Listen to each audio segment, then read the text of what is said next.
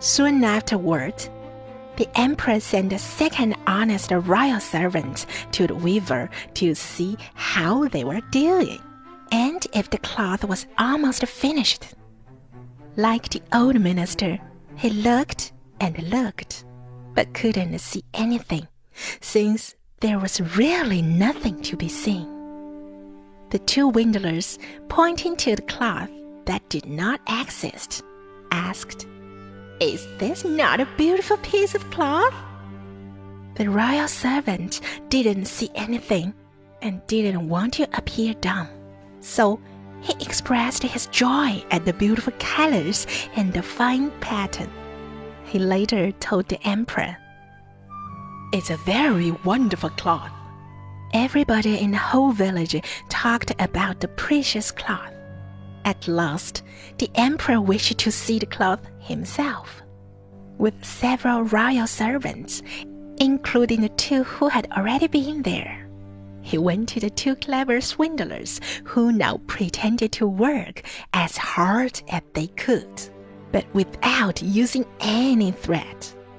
The two royal servants who had been there before said, isn't it magnificent?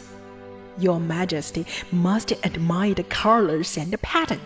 Then they pointed to the empty looms, for they thought the other could see the cloth.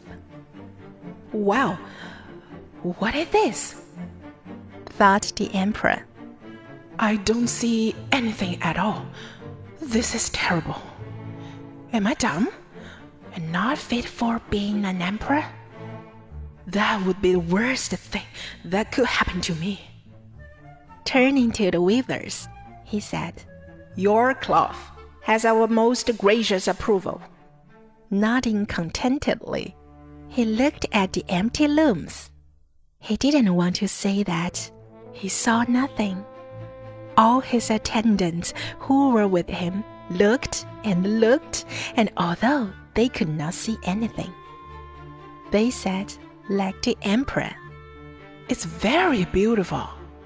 They all advised the emperor to wear a wonderful new suit made from the special weave at a great procession, which was soon to take place. The night before the procession, the two windlers pretended to work through the night. The people in the village saw that they were busy finishing the emperor's new suit the impostors pretended to take the cloth from the loom, and they worked about in the air with big scissors. They sewed with needles, but no thread, and said, At last, the emperor's new suit is ready now. The emperor and all his barons then came to the hall. This are the pants, and this is the coat they are all as light as a cobweb, and one could feel as if he had nothing on it at all. That is the beauty of them. Indeed, said all the royal servants, but they could not see anything because there was nothing to be seen. If your majesty could graciously undress, will assist your majesty in putting on the new suit in front of the large mirror. The emperor undressed, and the swindler pretended to put the new suit on him one piece at a time as the emperor looked at himself in the mirror from every side. The empress baron all said, How well they look!